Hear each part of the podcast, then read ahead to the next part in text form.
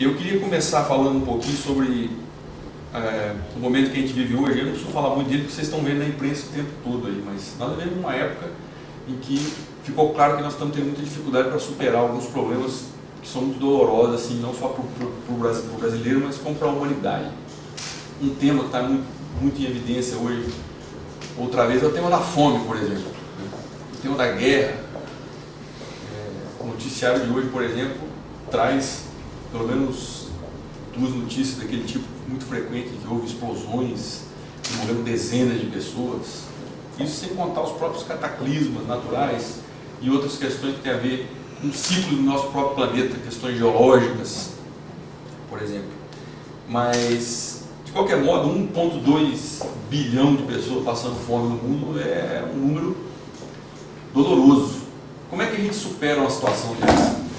Para superar uma, uma situação desse tipo, a gente tem que transcender essa situação presente. A palavra transcendência é interessante porque ela tem força. Não só ela quer dizer que a gente tem que sair um estado atual das coisas, ou seja, desse status quo e partir para algo que seja diferente, como também existe aí alguma conotação de espiritualidade, porque geralmente quando a gente fala de transcendência, a gente fala de questões que são, às vezes até esotéricas, né?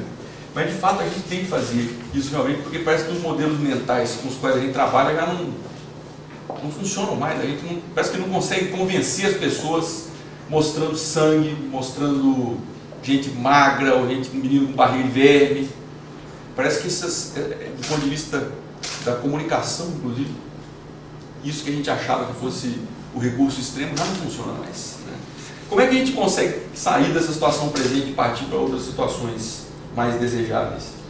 No meu entendimento pelo que a gente vê na cooperação técnica, a gente consegue fazer isso através de mobilização de recursos, mobilização de pessoas e da organização e do desenvolvimento de projetos.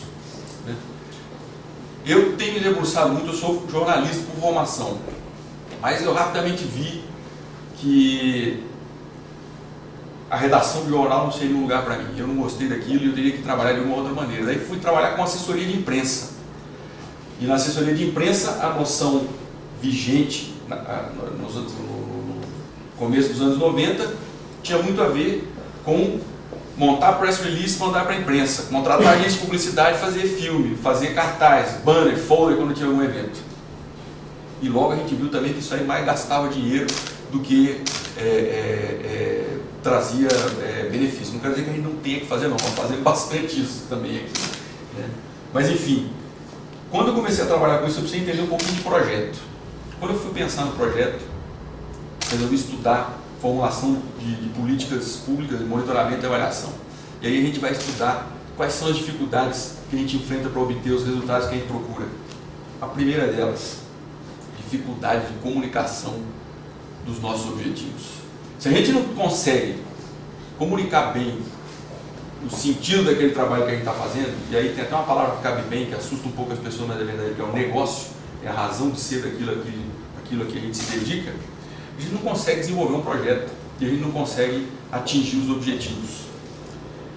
E aí, eu chego na noção de comunicação que eu quero é, é, discutir hoje aqui e eu espero que a gente possa debater isso com um pouquinho mais de. de com, a, com, a, participação de vocês. Né? Quando a gente fala de projetos, a gente fala de objetivos que decorrem de necessidades estratégicas. E aí a gente sabe que os recursos são escassos. Né? Por exemplo, numa comunidade essa como o colega Sérgio estava colocando, você colocar 180 mil reais em 30 meses, né? se você não tiver uma focalização e um bom planejamento e uma razão e uma, uma clareza do que você vai fazer com esse dinheiro, esse dinheiro se evapora muito rapidamente você não atinge resultados. Então você tem que atingir objetivos específicos, você tem que focalizar para ter a tal da eficácia, eficiência e, e, efetividade. E isso gente não consegue sem comunicação. Qual é a comunicação da qual eu estou falando?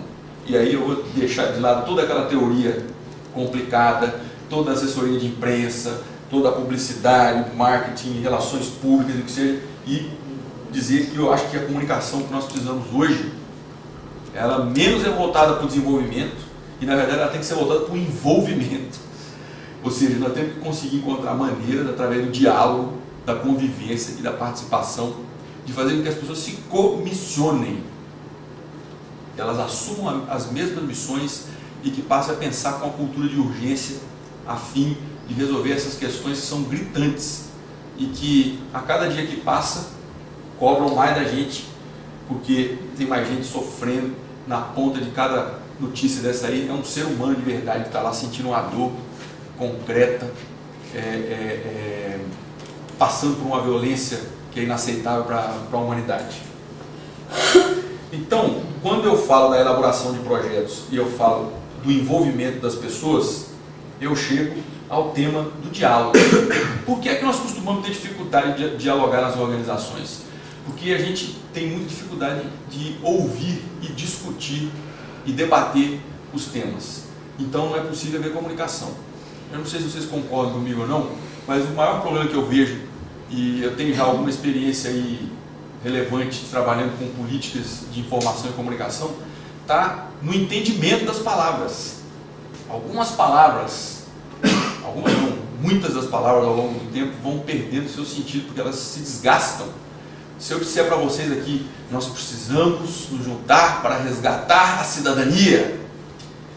Resgatar a cidadania, todos nós sabemos que é algo importante, mas se a gente não tiver clareza de, do ponto de vista da ação, que é que nós vamos fazer para resgatar, e se a gente não tiver um entendimento comum do que vem a ser cidadania, nós vamos mais brigar e perder tempo do que conseguir realizar alguma coisa conjuntamente. Então, eu entendo que para a gente conseguir obter resultados nos projetos, nós precisamos ter comissionamento nós precisamos ter comunidades.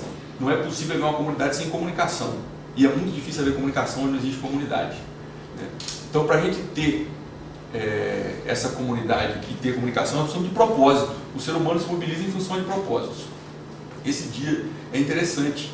O ICA acolheu com interesse essa possibilidade de, de ter o lançamento dessa Câmara, porque existe, é, parece que existe uma comunidade de propósito, nós não estamos aqui à toa. Né?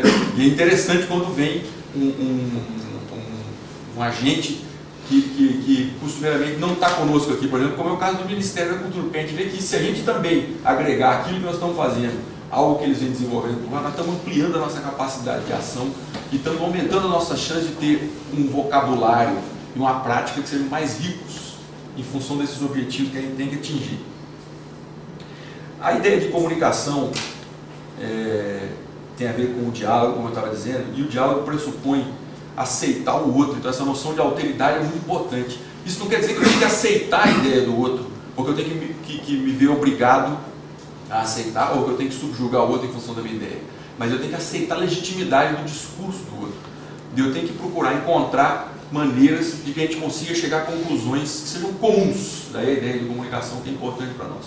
O que é que a gente tem em comum? O que é que a gente pode fazer conjuntamente para resolver problemas que são concretos e que, que, que nos mobilizam, seja pelo bolso ou seja pelo coração, ou melhor ainda, quando a gente consegue fazer isso pelas duas coisas. Né? Então, no meu entendimento, também uma outra dificuldade que a gente tem é de aceitar a legitimidade do outro. A gente costuma chegar nas situações de diálogo já com uma blindagem muito grande, olhando para outra pessoa e já fazendo um julgamento tremendo, dizendo, mas olha esse cara, o jeito que ele é, olha o jeito que essa pessoa fala, olha como se veste, e ela vem de tal organização que tem uma cultura tal, aquela cultura uma cultura assim, assim, assado. A gente está fazendo esses julgamentos mentais e não está ouvindo o que a pessoa está dizendo. E se a gente não escutar, a dificuldade de, de, de, muito provavelmente não vai haver comunicação. Vocês não concordam Ele não é uma pergunta retórica. Vocês, vocês estão acostumados a esse tipo de problema por aí? A gente achar que está falando a mesma coisa e não está, nós estamos usando a mesma palavra, ou seja, o mesmo significante, porém, na nossa cultura é, organizacional, a própria criação que a gente tem, nós estamos lidando com significados que são completamente diferentes. Quando eu falava da, da gestão de projeto, o Carlos Miranda aqui tem experiência de longa data, viu nascer várias organizações, trabalhou com empresas. Quando a gente fala aquelas palavrinhas aqui, aquelas três, eficácia, eficiência efetividade, se a gente fizer um papel, pedir para cada um escrever no papel aí que é cada uma dessas aí, nós vamos ter é, é, definições completamente diferentes. Como é que nós vamos nos propor de desenvolver um projeto conjuntamente se gente não tem é, se a gente não comunga esses princípios que tem a ver até com a sintaxe do projeto que a gente vai desenvolver. Como é que a gente vai explicar como nós estamos gastando o dinheiro que, que, que nos é entregue para resolver algum problema se a gente não concorda no uso das, das palavras? Então, eu acho que quando nós estamos falando de comunicação para o envolvimento e o desenvolvimento no sentido de desenrolar, como é na palavra em espanhol, né? é, nós estamos falando de uma situação em que a gente tem que conversar mais, dialogar mais e concordar sobre os sentidos é, das palavras. Acho que esse seria um, um começo muito interessante. Agora, como a gente estava conversando aqui, e aí a gente viu o caso dos pontos, e questão da tecnologia, do investimento em tecnologia, etc., existe um outro tipo de comunicação, de, de, de, de abordagem da comunicação que é muito interessante, que é a construção de pontes físicas mesmo. Sejam elas através da geração de infraestruturas é, de tecnologia de informação, de telefonia, estradas, etc. Porque também, quando nós estamos falando de uma relação é, muitas vezes dual, nós podemos até falar disso depois, questão de cidade, cidade-campo, esse tema da infraestrutura é um tema que é muito importante, porque as pessoas que vivem hoje no meio rural são aquelas que são mais prejudicadas é, e estão tentando quebrar aquelas três ondas do Alvin Toffler ao mesmo tempo. A onda agrária, a onda industrial e a onda da tecnologia de informação e do conhecimento, porque muitas vezes não dispõe, tem ideias, tem visão própria das coisas e não dispõe de infraestrutura para poder dizer e fazer esse debate que nós jogamos importante para que haja a, a comunicação. Mas daí quando nós estamos falando de construção de pontes, o nosso objetivo deve ser construir redes. E aí quando eu falo de redes, eu não estou falando de redes centralizadas, como são, por exemplo, as redes de televisão, as redes de supermercado, eu estou falando de redes distribuídas. Né? E aqui nós vimos um exemplo muito interessante. Ao invés de impor um modelo mental ou um modelo de gestão, né, o que você estava contando aqui é que o Ministério opta por valorizar o que já existe ali, em termos de capacidade, em termos de ideia, de noção. Então, a riqueza certamente vai ser muito maior, a diversidade vai ser muito maior numa rede dessa do que se o Ministério resolvesse impor um modelo, cada, cada ponto vai ser assim ou vai ser assado. Né? Então a ideia é construir redes que sejam distribuídas. Você pode ter a mesma infraestrutura, mas o importante é que a gente permita a geração de modelos de governança que tenham a ver com a necessidade de cada um de vocês ou de cada grupo que vai participar dessa rede.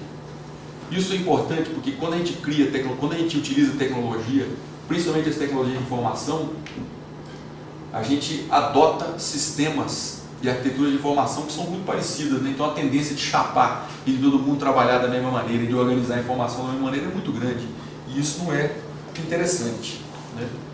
É, eu, eu já vou quero terminar aqui para a gente poder ter tempo depois de, de, debater, dizer que hoje a situação que a gente vive no país e no mundo, apesar de todos os problemas, é positiva no sentido em que ela oferece um leque de possibilidades muito grande, tanto no que toca às novas tecnologias que são físicas, ou que distribuição, suporte, infraestrutura para a comunicação, como também o próprio ambiente de valorização da democracia e da, de, de, de, menos aceitação da, da, das práticas que são não democráticas, que não pressupõem a transparência e a aceitação do outro. Então eu acho que nós temos os ingredientes é, para poder realizar transformação. Agora, por exemplo, ao mesmo tempo, nós temos um volume muito grande de informação que pode gerar algum tipo de paralisia.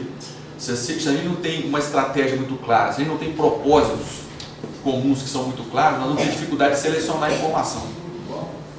E aí, ah, como o próprio Sérgio colocou, informação hoje é um ingrediente, não, Sérgio não, foram os colegas do Instituto Suzano estavam colocando que informação hoje é um elemento, Marcos falou isso, né? É um elemento importante. Não adianta também você ter aquele chão de poluição informacional, você ficar jogando informação em informação que não tem propósito e as pessoas vão ficar confusas e não vão saber o que fazer com ela. Do mesmo modo também, a gente tem que ter, a gente tem que ter é, vamos dizer, uma espécie de pensamento estratégico para selecionar as metodologias, as maneiras de organizar a governança, etc., para a gente conseguir ter objetividade nesse mundo de possibilidades que são oferecidas hoje em dia, em termos de metodologias, de organização social, de formação de redes, de monitoramento de redes, etc. etc. Então, é, esse volume de conhecimento e informação que a gente tem deve ser colocado a serviço das necessidades estratégicas que esse grupo é, definiu como importantes. E se o grupo não definiu isso com clareza, a minha sugestão é que uma das primeiras coisas a se fazer no âmbito eletrônico que está se criando aí é gerar esse tipo de debate e definir com clareza quais são as orientações estratégicas que vão permitir que as pessoas entendam da mesma maneira as palavras, os objetivos e consigam realizar projetos que sejam bem-sucedidos e que tragam bons resultados. É, para o nosso país e, e para o mundo no qual a gente vive. Eu já dizia o Carlos Santana, o sonho dele era que o mundo não tivesse nem carteiras, nem fronteiras e nem bandeiras, né? Mas, pelo menos hoje, no sentido da, da, da, da troca de informação e de cultura, nós estamos tentando fazer um mundo.